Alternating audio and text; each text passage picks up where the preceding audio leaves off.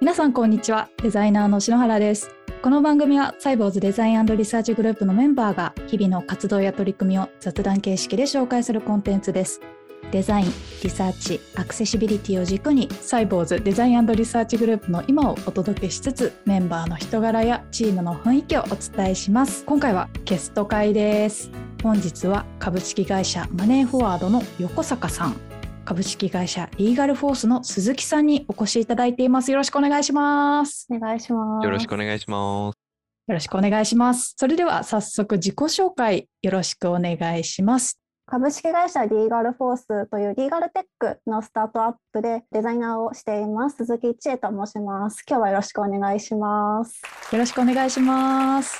えー、はじめまして株式会社マネーフォワードの横坂と申します。で、マネーフォワードでは、主にあの法人向けのマネーフォワードクラウドっていうサービスを中心に展開しているドメインでデザイン組織を作ったりとか担当しています。よろしくお願いします。よろしくお願いします。お二人とはですね、デザインシップのスポンサーセッションがきっかけでつながりまして、本日ゲストにお越しいただきました。今回のテーマなんですが、B2B 製品をデザインする醍醐味とは？です。マネーフォワードさんもリーガルフォースさんもサイボーズも B2B 製品を作っています。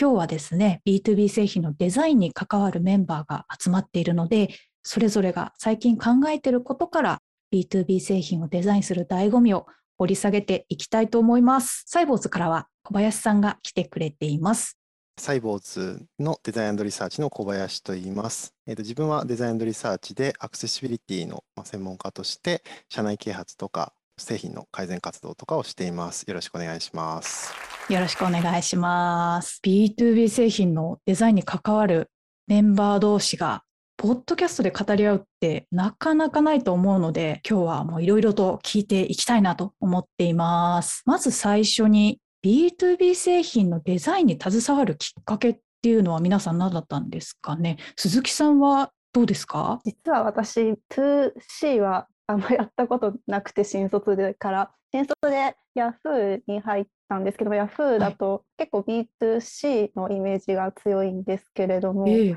Yahoo ニュースにメインで所属をしていてそこで新聞社の方とかニュースを入稿してくださる方々に提供するツールであったりあと社内ツールを結構作るようなプロジェクトに多く配属されていて、まあ、そこでツールを作ってで直でこう媒体さんのところに伺って実際に触ってもらってフィードバックをもらってみたいなことを、まあ、社内外で結構やっていたんですよね。それが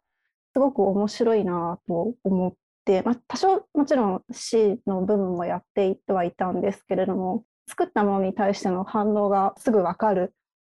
であったり、改善が実際に使っている人と一緒にできるであったりが楽しいなと思い、まあ、なんかいろいろあって今も B2B をやっているっていう感じですね。使ってる人の声を実際聞くとやっぱり自分がデザインを作る上でも励みになったり力になりますよね。励みになりますよね。すごくなんかあいいですねって反応もらえるのはすごく嬉しいし確かに微妙なことをやってると反応がすごく微妙なんですよね。もうダイレクトに返ってくるっていうことですね。はい、ですです。なるほど。横坂さんはどういった経緯で今 B2B デザインされてるんですか？そうですね。えっ、ー、とキャリアとしてはもともとはウェブデザインの制作会社からスタートして、はい、前職事業会社に10年ぐらいいたんですけども、その事業会社は割とエンタメ系が中心で、例えばゲームとか、まあ、漫画とかコミックとか、そういったもの中心のサービスがだったんですけど、結構、えー、変化が激しい会社で、まあ、例えば新しいグループ会社がジョインしていったりとか、いろいろ変わっていく中で、後半3年ぐらい結構 2B 向けのインフラ例えば Amazon ウェブサービスみたいなあると思うんですけど、あれに近いような VPS のサービスだったりとか、在庫管理のシステムだったりとか、そういうのからこう 2B の製品関わるようになって、結構そこで鈴木さんがおっしゃってたのに近いんですけど、そこでいただくなんかユーザーのフィードバックって 2C とはまたちょっと違って、結構距離の近さを感じたりとか、そうダイレクトにいただけるみたいなところ面白さ感じたりして、そこからあのマネーフォワードに入るときもあの 2B を希望して入ってきたっていうのがあります。そうだったんですね。前職がエンタメ系だったっていうのが意外だなと思って。今、マネーフォワードの 2B のデザインをやってるメンバーの中にも、同じような経歴の方は結構多くて、初めから 2B っていうタイプは意外と少ないかもしれないですね。ただ、今は多いと思うんですけど、以前だと圧倒的に 2C の方が、こう、なんて言うんでしょう、デザイナーの、なんだ、活躍イメージとかが湧きやすかったりとかして、そっちにこう、人が多かったのかなっていうのはありますね。うんうんうん、ありがとうございます。小林さんはどういったきっかけで今、アクセシビリティとか、まあ、デザインみたいな領域に携わっている感じですか？そうですね。自分の場合は、あの、新卒からずっとサイボーズにい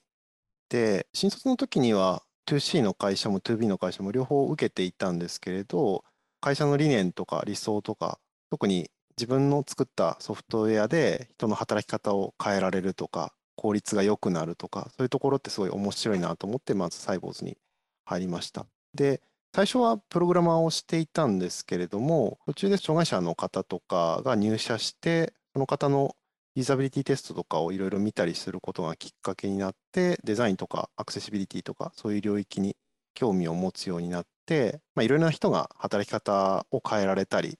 働きやすくなるっていうのがすごい大切だなと思って、今のお仕事をしてるっていう流れですかね。3人に共通するのはこう使ってる人を実際見てリアクションを得てやりがいだったり面白さみたいなのを感じてっていうところなんか共通してるなって思いました。うんうん、もちろん 2C もそういう部分あると思うんですけど 2B ならではのそのユーザーとの近さだったりとか、そういうのがきっとあるんだろうなって思いました。ありがとうございます。それではここからは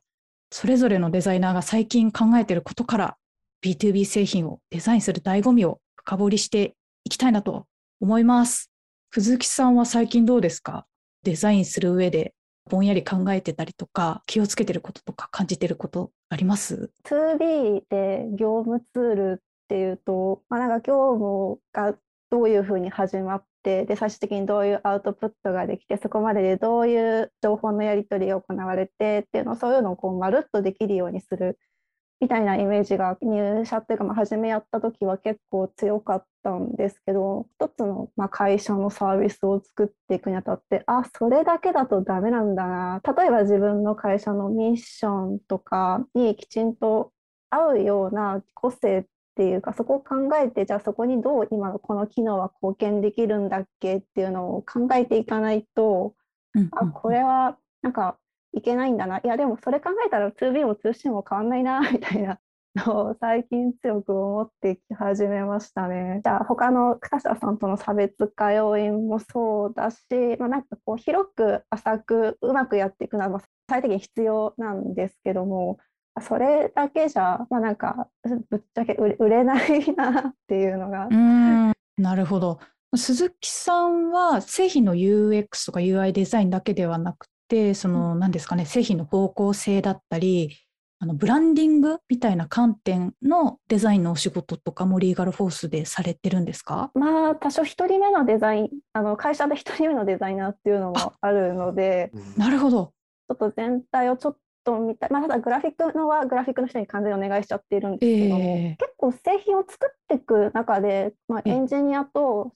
PDM とのやり取りの中であれこの機能って、まあ、うちの会社って契約リスクを全ての契約リスクを制御可能にするっていうミッションなんですけど、これってリスク制御にどう関わってるんだっけ？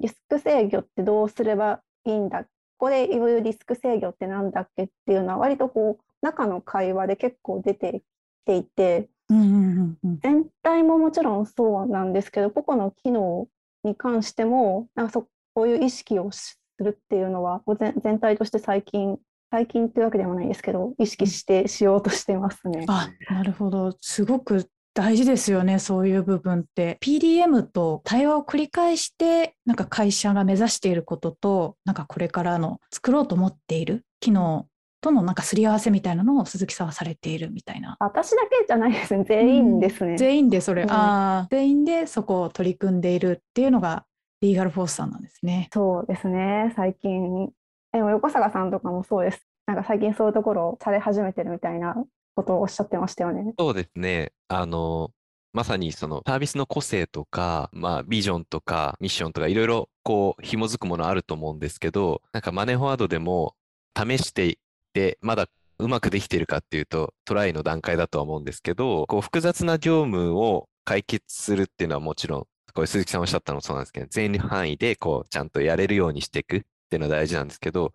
やっぱりそのサービスでコアな体験は何だろうっていうのが、やっぱりそこの紐づく部分だなとは思ってて、こう具体的なプロダクトとかサービスのことはちょっとあの伏せちゃうんですけど、あるサービスで一定の例えば処理にかかるまでの時間とかをより早くしていくとか、それが全体的なそのサービスの成長だったり、ユーザーの価値にちゃんとつながるよねみたいな北極性的なものを決めて、そこに向かって改善とかをやっていくみたいなことを一部のプロダクトでトライとかをし始めたっていうところ。だからこれは僕もなんかすごいたくさんあるサービスの中でちゃんと優位性もそうだし、ユーザーに使っていただいて、なおかつファンになっていただくみたいなところにつながっていく重要ななんか動きなんじゃないかなっていうのを最近ぼんやり感じてました。北極星を目指すみたいなところすごくいい例えですね。なんかみんなが同じ一個の点を見てそこに向かってやっていくってすごく分かりやすいしイメージしやすいなって思いました。はい、よくマーケティングとかだと、まあ、よく北極星って定められると思うんですよね。例えば何かコミュニティ系のサービスだったら、じゃあユーザー同士のつながり、フォロー、フォロワー数とかを北極星に見て、まあ、それを高めていくための施策とか、グロースをしていくっていうのはよくある考えだと思うんですけど、結構、プロダクト内の、なんて言うんでしょうね、直接売り上げにつながるというよりは、その体験の価値とか、なんかサービスのグロースにつながるみたいなところで、特定の指標を見るの結構難しいなと思ってて、なのでその辺はトライの段階だと思ってます、まだ。うん、ああ、試しながら、そうですね。まず1個に絞るのってのがすごく難しいとは思いますし。あ、一つに絞るのって難しいですね。そうですね。やってることの幅が広いせいで、どこを一番に持っていくと全体が良くなるんだっけとか、そういう設計ってすごい難しいですよね。そうですね。ものによっては、2B サービスってペルソナが複数いるっていうのがまあ、よくあることだと思うので、はい、複数いる場合は、もしかしたら、そのペルソナごとのあの北極星みたいなので、いくつかあるってことはあるかもしれないなとは思ってるんですけど、うんうんうん、そうですね、管理者、管理者の方が使うプロダクトの場合だと、じゃあその管理の業務の中で、どういったことが一番そのコアな体験につながるだろうみたいなところをこう見定めるみたいなところがまず難しくて、結構ユーザーの理解とかも高くないとできないですし、その指標が本当に達成されると全体が良くなるのかみたいなところには、あの、包括して考えられてないとできないですし、結構難しい取り組みだと思うので、そうですね、繰り返しなんですけど、まだまだトライというか、これからやってってみるっていうところではあります。小林さんはどうですか？その辺、あの、実際に感じていることとかってありますか？そうですね、お二人の話を聞いていて、やっぱりあの、売上っていう北極星にこう、生地しきれないところがあるじゃないですか。プロダクトなので、結局このプロダクトで実現したいことって何なんだろうみたいな、やっぱり見定める必要があるんだろうなっていうのはすごい感じているし、うん、あとは、さっきあの鈴木さんがおっしゃっていたように、リスクってそもそも何みたいな言葉のその合意みたいなのも取らなきゃいけないなっていうのはすごい思っていて、今、アクセシビリティのチームも他のチームと一緒に活動することが多くなってきているんですけれど、このチームで例えば、キントーンのこの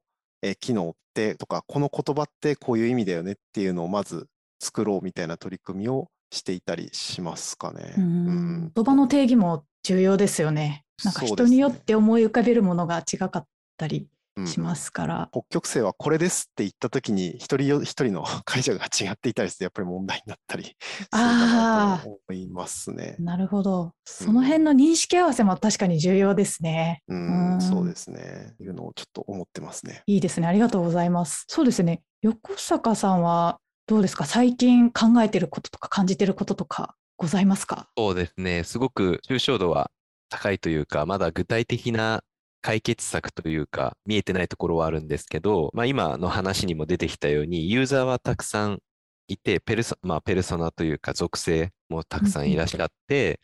で、使い方とか文脈も、マネーフォワードクラウドの場合だと、例えば勤怠みたいなサービスもあれば、会計みたいなサービスもあったりして、それぞれ全然使い方とか、こう、背景も違うんですよね。だけど、突き詰めていくと、もしかしたら、なんかインプットフォームみたいな単位まで、なんか実は共通になるんじゃないかなとかも思ってたりはするので、なんかもうちょっとコンポーネントとか分解してその一つ一つのこう品質を上げていくとか、良くしていくことで、なんか全体のプロダクトがより使いやすくなったりとかしていくんじゃないかなみたいなことを最近なんかぼんやり考えてたりします。ユーザーの体験みたいなところからフォーカスしていくっていうやり方もあるし、コンポーネントとかそういったパーツを磨き上げることによってサービスの使い勝手みたいなところが変わるっていうアプローチもあって、なんか両方こうアプローチすることによって製品がより良くなっていく、そういったイメージが私はありますね。うん、そうですね。その、まあ、これまでも今もそうなんですけど、なんかユーザーを起点に考える、業務を起点に考えて、そのプロダクトに落としていくみたいなところは、やっぱり必要だし、これからもやっていくんですが、本当なんか、それだけでなく、なんかユーザーのこう、例えば業種が違ったりとか、えー、規模が違ったりってしたときに、結構その同じような業務でも全然フローが違ったりとか、求めるニーズやユースケースが変わってくるみたいな時に、やっぱり私たち SaaS のプロダクトって同じこうデザインというかプロダクトを提供しているので、ええ、より汎用的であるべきだなみたいなところはちょっとこう思っていて、うん、なんかそこに紐づく考えとして、もうちょっとコンポーネント単位とかパーツ一つ一つの機能をこう磨くことで、なんかどの業種だったりとか、どんなケースにも対応しうるこうシンプルでいいものができて、なんかそこにこう業務の文脈とか、ユーザーのユースケースを加味して、ちょっとこう作っていくみたいなところ、なんかその合流の仕方が、なんか将来的にはもっともっと見えるといいなと思ってるっていうところですね。うんうん、ああ、なるほど。サイボーズもキントンっていう製品がありまして、ユーザー自身が自分で自分の業務に合った業務アプリをなんか作れるっていうようなサービスなんですよ。ユーザーさんによっては日報アプリを作るっていう方もいれば、売上管理のアプリを作ったりとか、顧客管理のアプリを作ったりとか、もうユーザーさんが自分で業務アプリを作れちゃうんですよ。なんで、いろんな業種のユーザーさんが部品をこう、ガッチャンコして1個の業務アプリを作るみたいな感じなので、うん、1個1個の部品のパーツとなる部分をなんか磨き上げることによってユーザーさんの体験が一つアップするみたいなことはなんかあの今の横坂さんの話を聞いてて通じるところがあるなってすごく思いました。おっしゃっていただいたケースで言うともう完全にそれがこう合流していくイメージだなとは思っていて。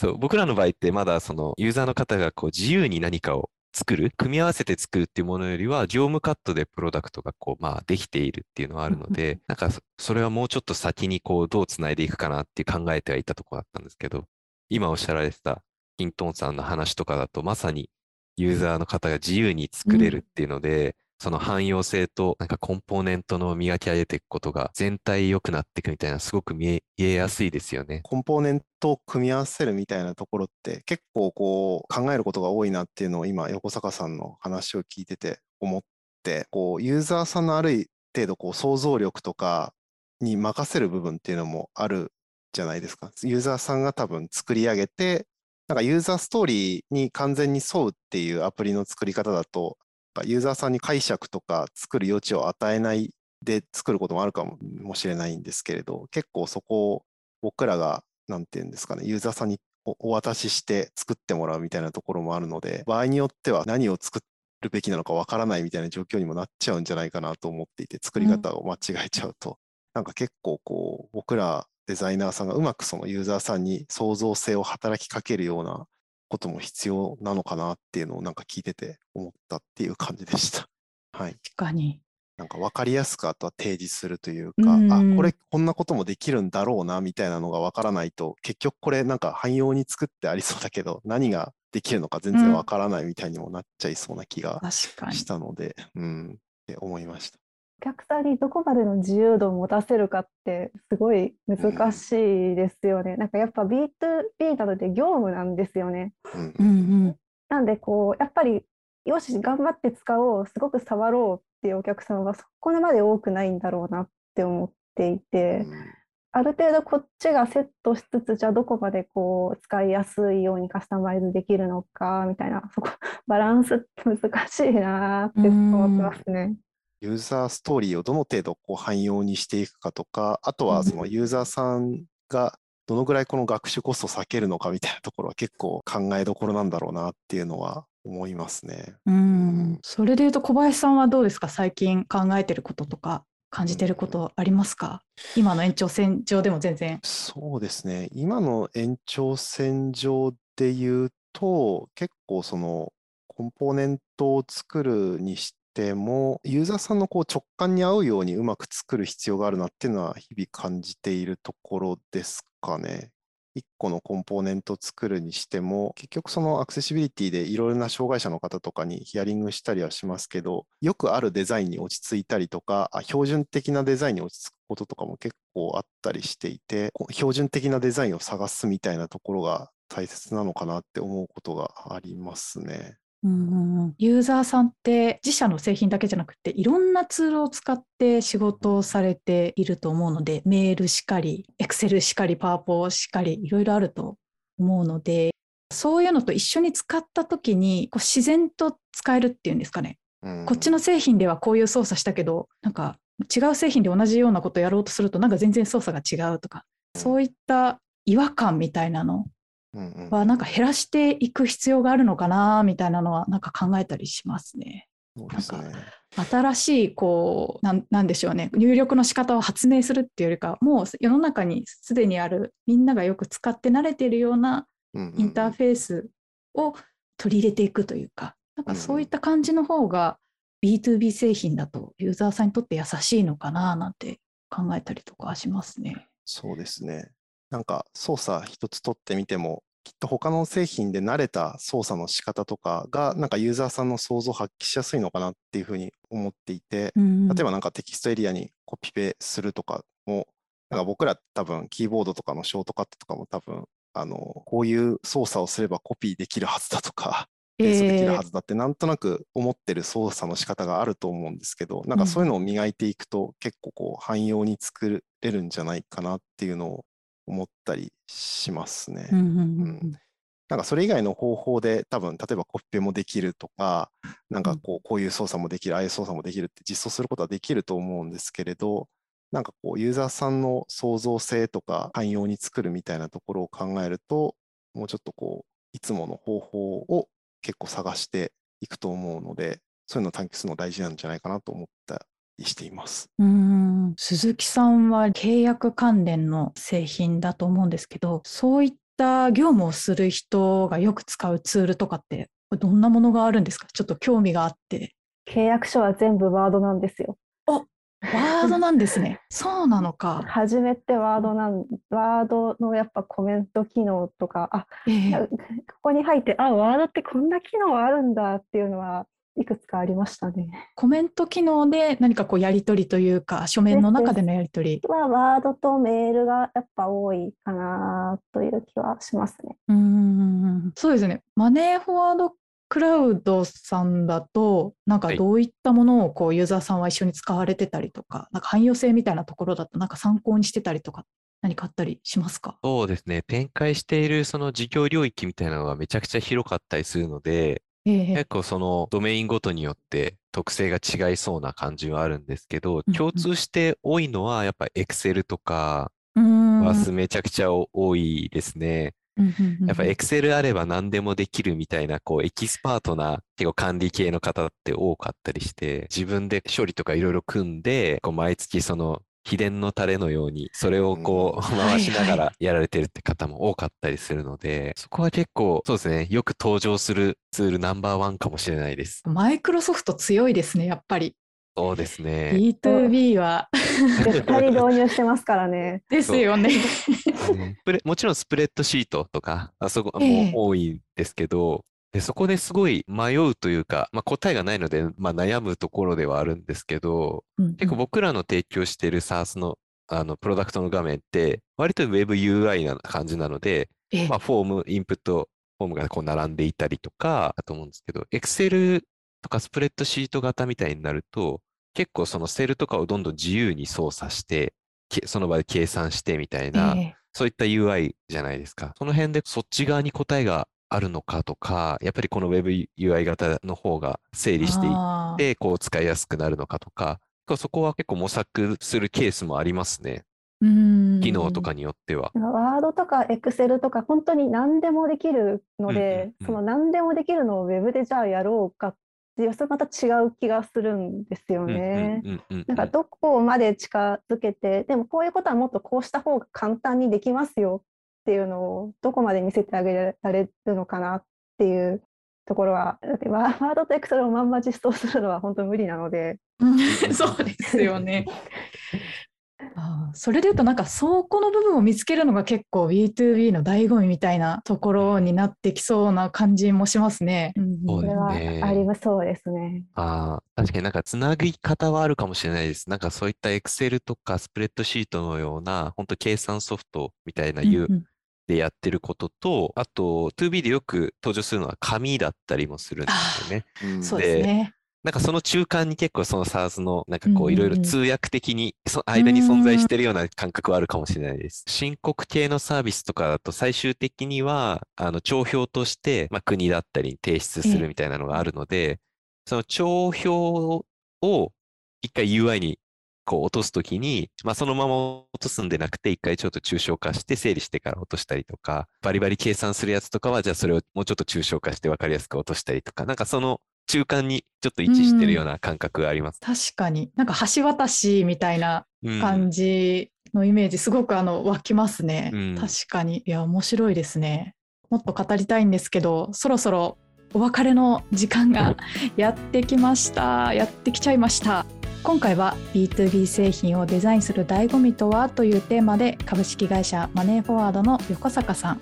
株式会社リーガルフォースの鈴木さんをお迎えしてお話をしました。ありがとうございました。ありがとうございました。ありがとうございました。文字起こしのテキストは後日ノートにアップする予定です。ぜひ音声と一緒にお楽しみください。そしてサイボウズデザインポッドキャストでは皆様からのお便りをお待ちしております。お便りフォームのリンクがポッドキャストの説明欄ノートの文字起こし記事にありますのでそこからお送りくださいまたはツイッターでハッシュタグサイボーズデザインポッドキャストをつけてつぶやいていただいても OK です。ハッシュタグのスペルは CYBOZUDESIGNPODCAST になります。番組の感想、メンバーへの質問、リクエストお待ちしております。それではまた。